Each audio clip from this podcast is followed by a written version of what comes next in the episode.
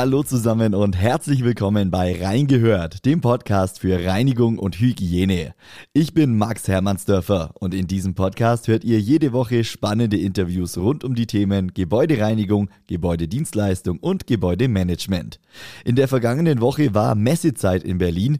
Die CMS ist nach vier Jahren Pause wieder gestartet und es war eine Rekordmesse. In vier Tagen sind 21.000 Besucher aus insgesamt 80 Ländern auf die Messe gekommen. Mehr als 420 Aussteller waren vor Ort und es gab mehr als 160 Live-Demonstrationen, Vorträge und Networking-Formate. Und es gab für mich persönlich jede Menge Interviewpartner. Zwei davon hört ihr heute hier bei mir im Podcast. Ich habe bei der CMS mit dem Bundesinnungsmeister des Gebäudereinigerhandwerks Thomas Dietrich und mit Markus Häfner gesprochen. Er ist Vorsitzender des Fachbereichs Gebäudereinigung im IHO. Ich wünsche euch jetzt viel Spaß mit den beiden Interviews bei Reingehört.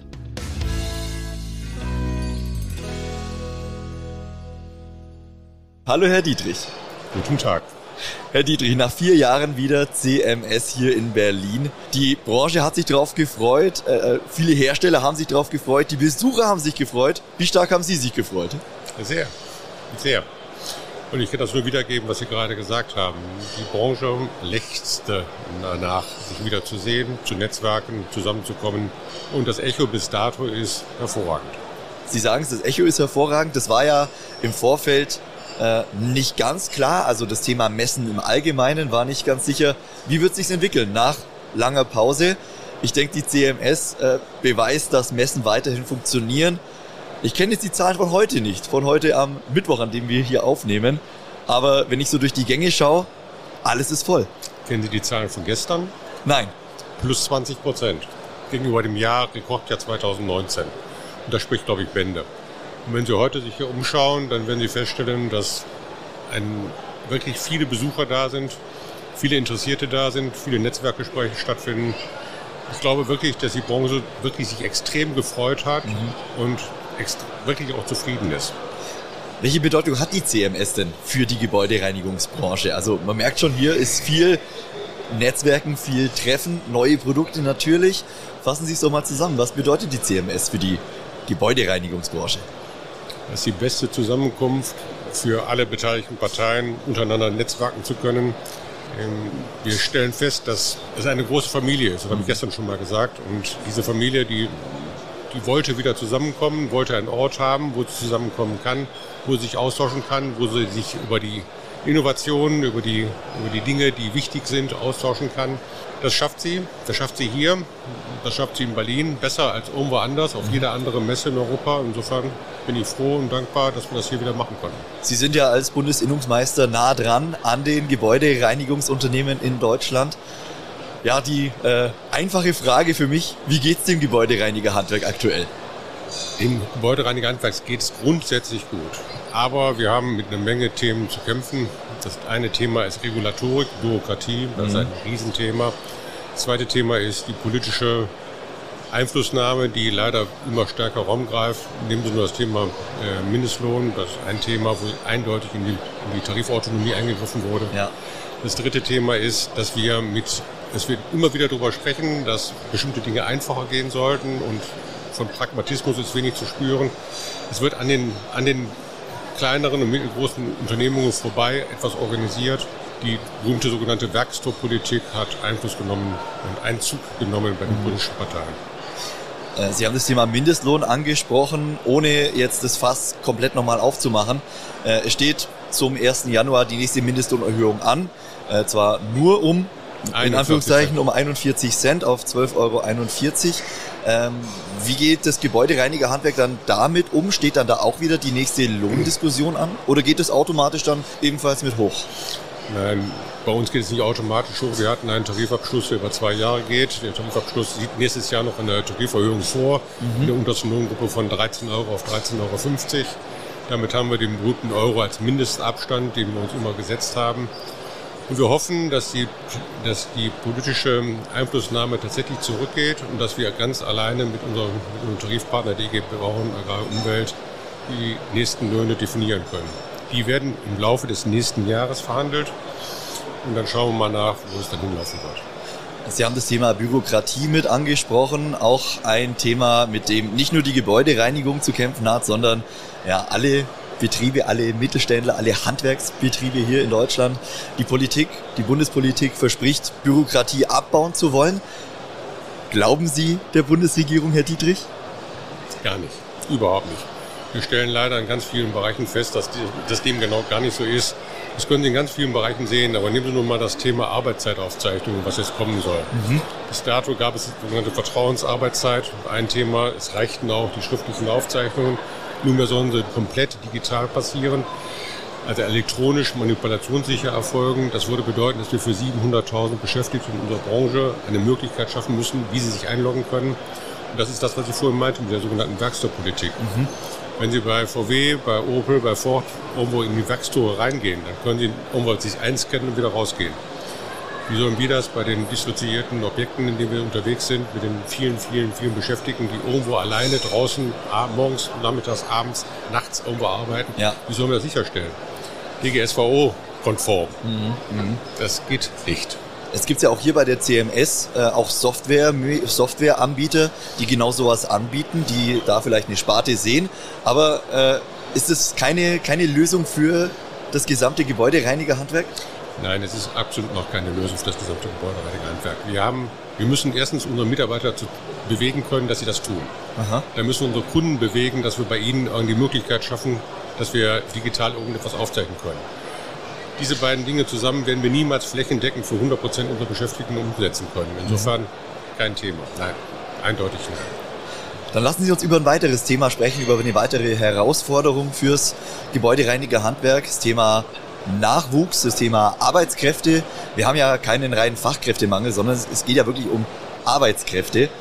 Was tut der BIV, äh, um ja, junge Leute fürs Handwerk zu gewinnen, aber auch ja, äh, Menschen, die jetzt vielleicht in anderen Branchen arbeiten oder einen ganz anderen Hintergrund haben, um Leute eben in diese Branche reinzubringen? Also erstens ist, muss man sich erstmal jeder an die eigene Nase fassen, jeder Unternehmer muss sich an die eigene Nase fassen und versuchen, über vernünftig attraktive Konzepte Mitarbeiter nicht zu binden. Mhm. Zweite ist, wir werden, wir versuchen über Leitplanken, Rahmenbedingungen, die Attraktivität des Gebäudereinigerhandwerks nach draußen zu spiegeln. Dazu dient beispielsweise auch die Imagekampagne des Gebäudereinigerhandwerks. Die wird alle paar Jahre erneuert, angepasst, mit jungen Leuten diskutiert. Wir versuchen, den Mainstream der Zeit zu erfassen umzusetzen. Ich glaube, das gelingt uns auch ein bisschen besser, aber wir haben grundsätzlich, da haben Sie absolut recht, ein Arbeitskräftemangelproblem. Mhm. Und dieses Thema lösen wir nicht alleine durch unsere eigenen Aktivitäten, sondern lösen wir nur im Zusammenspiel mit der Politik, die das Thema Integration der Leute, die aus dem Ausland kommen, besser voranbringen. Mhm. Ähm, weil wir viel über Politik gesprochen haben, was wären Ihre ja, ich weiß nicht, vielleicht Top 3 Forderungen an die Politik. Welche Probleme sollten schnellstmöglich angegangen werden, um äh, die Arbeit der äh, fleißigen Gebäudedienstleister draußen zu erleichtern? Ganz sicher das Thema Integration der Migration. Also wir müssen diese beiden Themen miteinander verbinden und müssen dafür Sorge tragen, dass diese Leute schneller, einfacher, unbürokratischer in den Arbeitsmarkt gebracht werden können. Ganz wesentliches Thema. Zweite Thema ist, wir brauchen im Bereich Frauenarbeitszeit, weil überwiegend Frauen nach, bei Steuerklasse 3,5 nach 5 entlohnt werden. Wir sind seit langer Zeit für die Abschaffung der Steuerklasse 5 mhm. und würden damit das Arbeitskräftepotenzial ganz sicher deutlich anheben. Das dritte Thema ist einfach Bürokratieabbau. Abbau, Abbau, Abbau. Was wir mittlerweile nebenbei machen müssen, um zu zeigen, was wir, wie wir unsere Arbeit tatsächlich abliefern ist extrem und passt nicht mehr in die Zeit. Herr Dietrich, zum Abschluss, wir blicken nochmal auf die CMS. Wir haben über die sehr wahrscheinlich erfolgreiche CMS schon ganz am Anfang gesprochen. Welche Effekte erhoffen Sie sich im Nachgang von dieser Messe? Was könnten Effekte sein, die die CMS in diesem Jahr bewirken kann? Ich glaube, dass die CMS Katalysator ist. Und die CMS sorgt dafür, dass wir stärker wieder zusammenkommen, miteinander über die wichtigen Themen reden, die die Branche bewegen einen vernünftigen Austausch haben, erkennen, wo, wo drückt der Schuh, was müssen wir tun, wie wichtig sind tatsächlich die Themen, die die Messe gesetzt hat. Mhm. Wir, beschäftigen uns natürlich mit dem Themen Nachhaltigkeit, Digitalisierung, Robotik, Das sind die Themen, die auf der einen Seite jetzt hier Chemie und, und Gerätehersteller betreffen. Aber wir beschäftigen uns auch mit dem Thema Arbeitskräfte und das, dazu dienen die Vergabeforen, die wir haben, dazu dienen die Praxisforen, die wir haben. In diesen Foren wird, werden über die aktuellen Dinge diskutiert. Wir werden kritisch im Nachgang analysieren, ob das neue Konzept, das wir gehabt haben, mhm. sinnvoll war. Wenn wir uns kritisch damit auseinandersetzen, selbstkritisch damit auseinandersetzen, sagen, das Bessere ist der Feind des Guten, dann werden wir weiterkommen. Und in dem Sinne glaube ich, bin sehr sicher, dass wir die erfolgreichste Messe haben werden, die wir bis jetzt gehabt haben. Herr Dietrich, dann wünsche ich Ihnen weiterhin eine schöne Messe, viele weitere spannende Gespräche. Vielen Dank für Ihren Besuch und ich denke, wir hören uns in den kommenden Monaten wieder. Vielen lieben Dank. Danke, Amazon. Danke.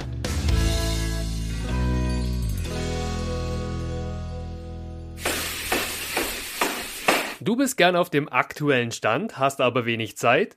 Wir halten dich auf dem Laufenden, was für das Handwerk diese Woche wichtig war. Der DHZ Wochenrückblick zu hören auf dhz.net und überall, wo es Podcasts gibt.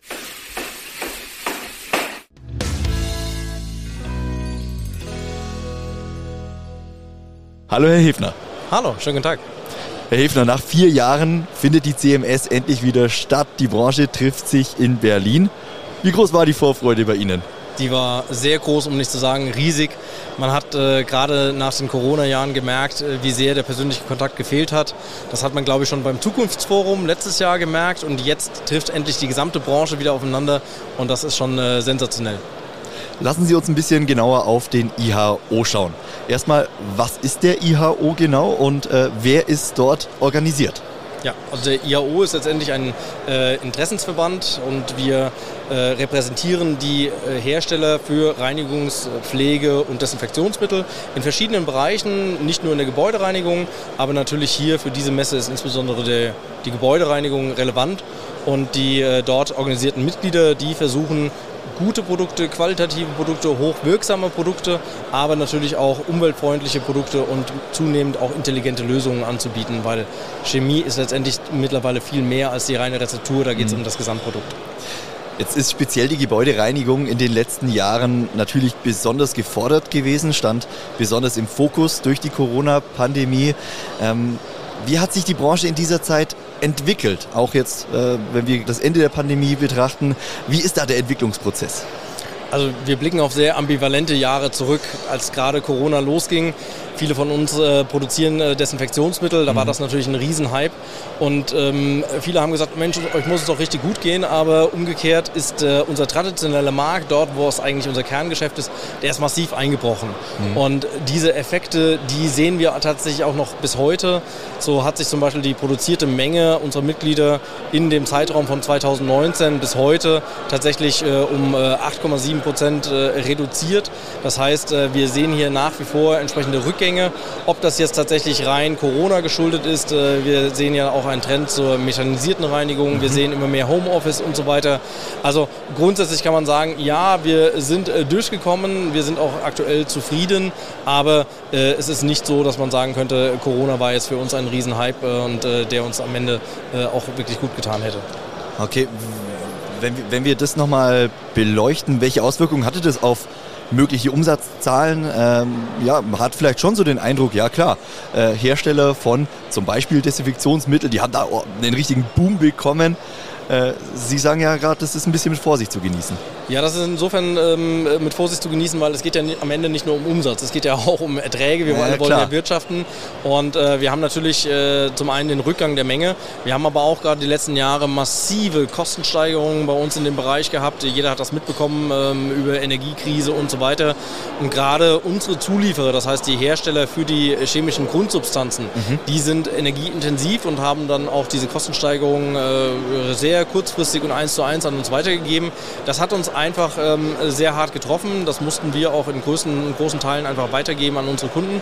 Und das, äh, dieses Zusammenspiel aus erst Einbruch von unserem klassischen Markt, dann die entsprechenden äh, Rohstoffkosten, äh, Herstellkosten, die gestiegen sind, das waren keine einfachen Jahre für uns. Äh, Gibt es denn da eine Prognose, wie jetzt die nächsten Monate bis Jahresende oder wie die Hersteller ins nächste Jahr blicken? Können Sie dazu was sagen? Ja, das ist immer schwierig, weil ich, ich glaube, jeder, der das äh, Weltgeschehen die letzten Monate mitbekommen hat, der weiß, mhm. wie volatil das Ganze ist. Ähm, ich persönlich habe natürlich auch im Sinne unserer Kunden äh, die Hoffnung, dass sich das Ganze jetzt stabilisiert.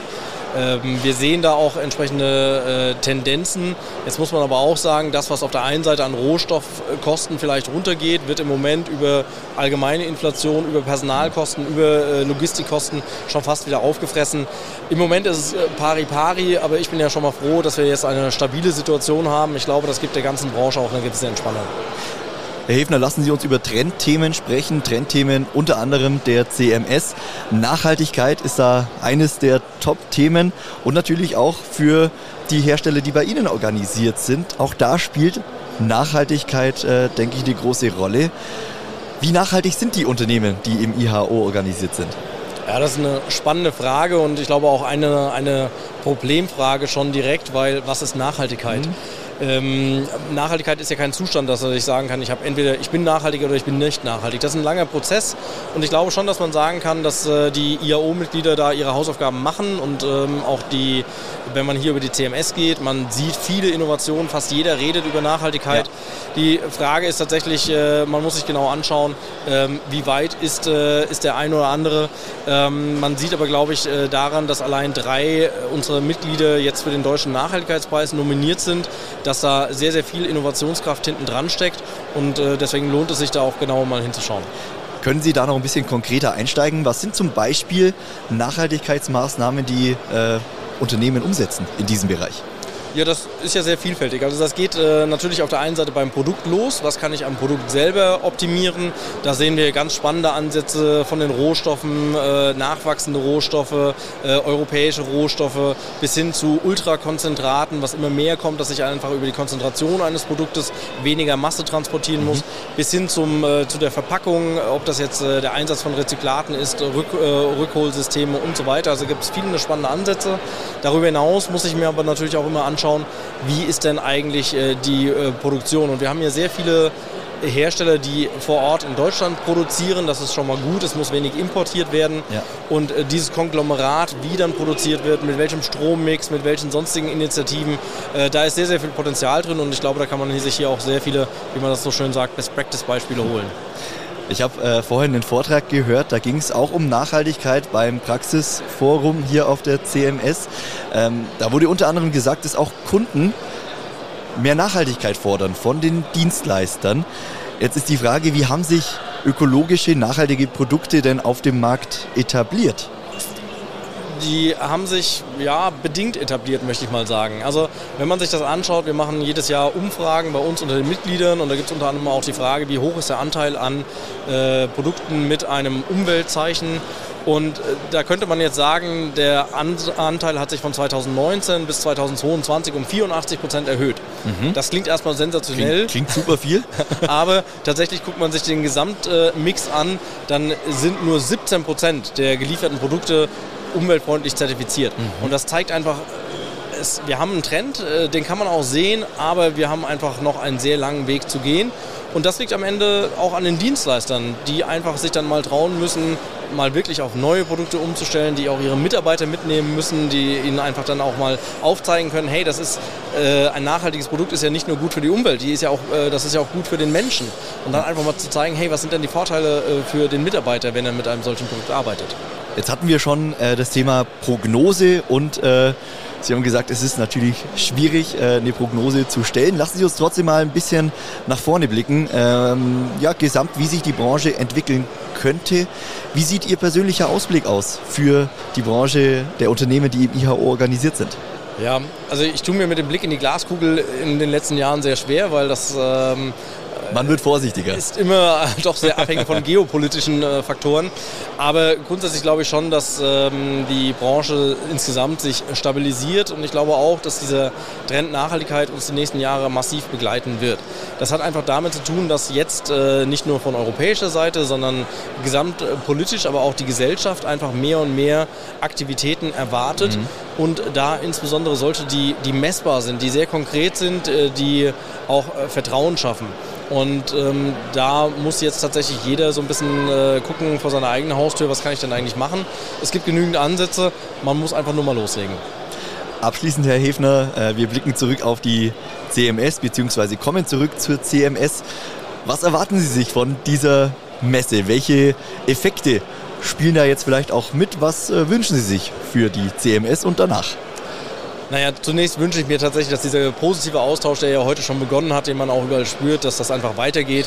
Ähm, ich hoffe mir aber auch tatsächlich, dass das so ein gewisser Katalysator ist, dass die Dienstleister jetzt wirklich sagen, okay, vier Jahre sind rum, jetzt hat man sich mal wieder gesehen, hier sind wirklich viele Innovationen, die man anfassen kann und die müssen danach in der Praxis natürlich erprobt werden. Dazu lade ich einfach nur jeden ein, weil ähm, gerade mit Blick auf Nachhaltigkeit kann ich sagen, die, die Produkte funktionieren einfach und man kann die von heute auf morgen austauschen. Ich würde mir einfach wünschen, wenn wir in zwei Jahren hier stehen und dann reden wir nicht mehr über 17 Prozent, dann reden wir über 70 oder 80 Prozent. dafür brauchen wir die Dienstleister, dafür brauchen wir ein bisschen Mut und äh, proaktives Handeln. Und wenn man vielleicht von dieser Messe wegfährt und sagt, ach guck mal, ich probiere das einfach mal aus, dann wären wir, glaube ich, schon einen großen Schritt weiter.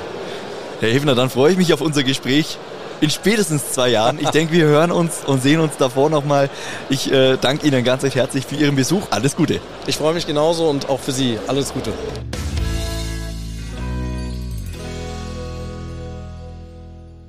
Das war's für heute mit Reingehört, dem Podcast für Reinigung und Hygiene. Nächste Woche hört ihr weitere Interviews von der CMS, unter anderem zu den Top-Themen der Messe Digitalisierung, Robotik und Nachhaltigkeit. Falls euch diese Podcast-Folge gefallen hat, dann lasst gerne mal ein Abo für diesen Podcast da, bewertet den Podcast mit 5 Sternen oder empfiehlt ihn einfach weiter. Ich wünsche euch noch einen schönen Tag, wünsche euch alles Gute und bis nächste Woche. Ciao!